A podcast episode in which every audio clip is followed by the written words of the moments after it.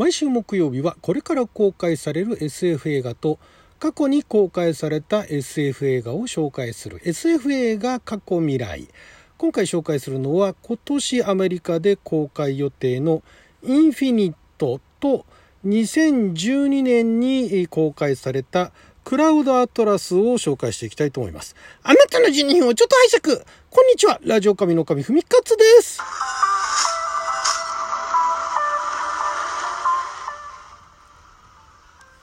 今日は2021年、えー、6月3日木曜日、六曜は友引きでございます。えー、ということで、先週は、ね、SF 映画の過去未来を紹介するっつってんのに、あまりにもこのミュージカル映画面白そうだっていうんでね、ミュージカル映画の過去未来を紹介しましたけども、今週はまた戻ってですね、SF 映画の過去未来。えまずは未来からですね、これからアメリカではもう公開が決定してですね、えー、今年の5月、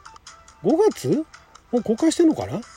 えー、今年の公開予定で、そうですね、アメリカでは5月28日に公開予定ということなので、もしかしたらもうすでに公開されて、えー、ランキングっていうかあのチャートみたいなね、ものが発表されてるのかもしれないんですけれども、これあの、インフィニットっていうタイトルで、日本でもまあ一部でね、日本公開されるかどうかわからないんですけれども、まあ話題になっている、えー、作品でございまして、まあ、あの、ざっくりどういう話かというと、マーク・ウォールバーグさんが主演する、えー、生まれ変わりの話ですね。輪廻転生の、輪廻転生がメインっていうよりかは、なんかね、その、過去の記憶が、過去っていうか、前世とか前々世の記憶を持っている人たちが、なんかあの、世界の危機を救うみたいな、そういう集団があるんですけれども、なんかそこに、あの、何でしょうかね。そこにまあ加入するマーク・ウォールバーグと戦う人々みたいなね。予告では、それがその組織なのか敵組織なのか分かんないんですけども、えー、あの人ですよ、キベテル・イジョフォーさんですね。キベテル・イジョフォーさん、なんて言えばいいですかね。キベテル・イジョフォーさんで検索してください。私はあの、えー、かつてすごい好きだったのイギリスのドラマとかにもね、出られていた俳優さんで、えー、この人何でもやるなと思ったんですけど、キベテル・イジョフォーさん、最近だと何だろうな。最近だと、なんか有名な作品では、あ、ドクター・ストレンジですね。ドクター・ストレンジのあの、モルドっていうあの、キャラクターやってますね。あと、マレフィセント2で、えコナルと役をやってますが、えどちらも見ていないので何とも言えないんですけど、ドクター・ストレンジは最初の方を見ましたけどね、モルドって何の役だったか忘れましたけど、キベテレジフォーの顔を知ってるので、ああ、また出てんなぐらいの。あとはオデッセイとかも出てますね。え2015年がオデッセイ。2019年が風を捕まえた少年。などなど、まあ、結構いろいろとあの活躍されてる方で私が好きだったのはあの2011年のイギリスのドラマで「シャドーライン」っていうのがあってですね。そこであのジョナ・ガブリエルっていうキャラクターの役をやっていてですね非常に印象的だった方なんですが、まあ、この方があの予告を見る限りでは今回はちょっと悪役なのかなという感じ。悪役なのかうーん、まあ、まだちょっとあの予告だけだとね、まあ、予告の中では悪役っぽい感じなんですけども。で、主演がマーク・ウォールバーグさんですね。マーク・ウォールバーグさんっていうと、そうですね、まあ、有名なところだと、テッドテッドってあれマーク・ウォールバーグさんでしたっけ？ね。えー、マーク・ウォールバーグさんが、まあ、あと、まあ、監督ですね。監督がアントワン・フークア監督って、で、このアントワン・フークア監督の作品って結構私、あの、好きなのが、あれなんですよ。あの、えっ、ー、と、なんだっけ。アントワン・フークア監督は、ザ・シューターじゃなくて、あれあれ、イコライザー。イコライザーがね、結構、ベタっちゃベタなんだけど、好きなんですね。イコライザー、イコライザー2。あれ、すごいかっこよかったんですよね。で、アントワン・フークア監督とマーク・ウォールバーグさんは、そのザ・シューターっていうね、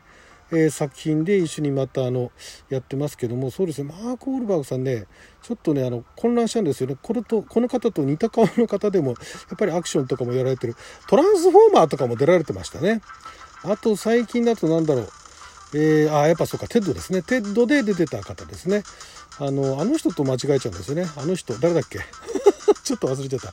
あのあのボーンアイデンティティのあの人。とねちょっとごっちゃなんですけども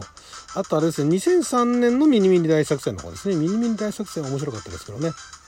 なんかにも出られているマーク・ウォールバーグさんで、マーク・ウォールバーグさんが出演されてる作品は私の中では、えー、まああの、半々、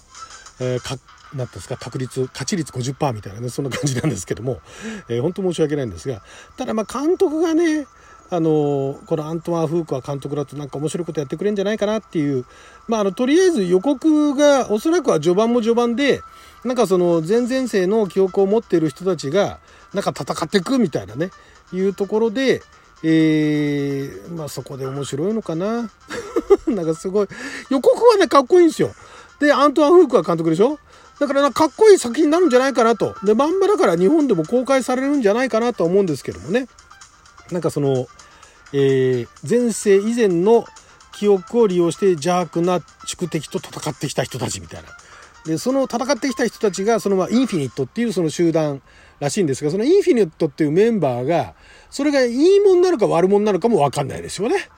あの予告ではちょっとそこら辺はうまいことね、あの、本編見てのお楽しみみたいな、実はこっちいいもんでしたみたいなところにするかもしれないですけど、なんとも言えないですけどね。で、インフィニットっていうのはまあ無限って意味ですけども、まあおそらくこれ放題もインフィニットになるんじゃないかなと思いつつ、えー、すごい楽しみなんですが、一方で、過去の作品でクラウドアトラスですね。輪廻転生といえばクラウドアトラス。その前にね、輪廻転生ものでなんか他にあったかなって思ったんですけども、ちょっと思いつかないんですね。SF 映画だとか、なんかファンタジー映画で、なんか輪廻転生が前面にお知らされてる作品って何かあったかなと私のあの拙い記憶をね拙いっていうかあの、えー、もう消えかかってる記憶をたぐっていったんですが思い出せたのが2012年なので最近っちゃ最近なんですがクラウドアトラスというこれもともと2004年に刊行されたデビッド・ミッチェルさんの、えー、小説版、まあ、現代と同じクラウドアトラスを映画化とした作品で、えー、19世紀からえー、未来ですね、えー、先の未来2321年までですね、の未来を、いろんな時代をベースにした、それぞれの時代のところを描いてるんですけども、実はその中でその生まれ変わりの人たちがいろいろと絡んでるよっていうのが、まあ、あの、海外の映画をご覧になってる方だったら、あ、同じ人だ、トム・ハンクスだ、だとか、あと誰だっけ、ハルベリーもいたっけえー、いましたね。あ、ハルベリーだ、みたいなね。あの、海外の俳優さんに詳しくない方は、えー、同じ人が演じてるっていうことにも気づかず、混乱するばかりっていうね、この映画何が言いたいのみたいなね、えー、思われる方もいらっしゃると思うんですが、海外のそういうあの映画をいろいろご覧になってて、まあ、それなりに有名な俳優さんはご存知という方であれば、それぞれの時代で同じ俳優さんが別のキャラクターを演じていると。で、それが直接的ではないんだけども、よく見てると、なんか繋がってたりだとか、えー、結局なんかあの、なんでしょう、同じ人、例えばなんかある時代では、えー、すごいなんか悪な人だったのが、そのまた別の人のね、生まれ変わりの人と出会うことによって、なんか心が入れ替わっていったりだとかね。っていうのが、それはなんかまた前世のところでこういうふうに繋がってたもんね、みたいなものを、暗に匂わせる。これだから原作の小説どうなのかなってまだ読んでないんですけど、この原作の文字だけで表現するの大変じゃねと思ったんですが、一応その原作小説のざっとそのあらすじだとか、あとウィキかなんかにね、載ってるレベルの話を見ると、なんかあの同じ星の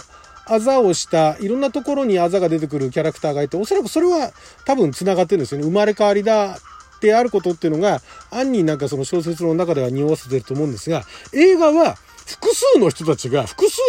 生まれ変わってるんですね。で、そこで絡んでくるから、多分ね、一回見ても、まあ、わかる方はなんとなくわかると思うんですけど、二回、三回見ないと、あ、なるほど、ここことここが影響し合ってんのね、とかね。こことここがなんだかんだ繋がってんのね、だとかね。そういったところが分かってくるという意味で、まあ、輪廻転生は小説よりもビジュアルにした方が確かに説得力というか、まあ、わかりやすくはあると思うんですけども、それでもね、このクラウドアトラスのお話はね、一見なんかそれぞれの時代でそれぞれ下に飛んだことを歌ってるようでいて、それぞれの時代のエピソードってそんなに濃くないんですよ。なんだけども、トータルで見て、で、トータルで見て全部これ繋がってんだよみたいな感じで見ると、おーってなるっていうね。だから、それぞれの人たちが、まあ、生まれてきた意味とまでは言いませんけれども、何かをするとね、えー、まあ、いいことをすれば、それがまたあの未来にもね、繋がってくるし、悪いことをすれば、それも未来に繋がっていくし、みたいなね。えで、未来も過去に影響するよとかね、なんかいろんなね、解釈ができるんですよ。で、そこのところで、まあそういうのもあって輪廻転生って多分あれなんですかね。あの、描くのが難しいんですかね。お話にするのね。なんか輪廻転生っていうところだけですごいなんか大きなネタになっちゃうから、じゃあ転生したから何みたいなね。過去の記憶で残ってるから何みたいなね。いうようなところであまりドラマとして盛り上げにくいのかなっていうところで、このクラウドアトラスという作品は、それを一人だけではなく、もう複数の人数が、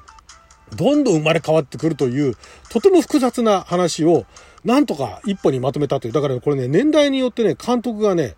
違うんですって。えー、1849年と2144年と2321年の物語を、あのラナ・ワシャウスキー、ね、あの女性にあのなられたあのワシャウスキー、あのマトリックスのね、ワシャウスキー、えー、姉妹ですね、今やね。が監督されて、1936年、1973年、2012年の物語をトム・ティークワさん、えー、トム・ティクバさんは、えっ、ー、と、ドイツの監督ですけれども、えー、あの方は何だろう、有名な作品は何だろう、ランローラランか。ランローラランですね。あと、パリ・ジュテーム、フォブール・サントニーの監督ですとか、あと、パフュームですね。ある人殺しの物語の監督をされた方が、最近のあの作品だと王様のためのホログラムってありましたね。あの作品の監督をされたトム・ティクバさんですね。えー、が、あの、共同で監督をされているという、非常にね、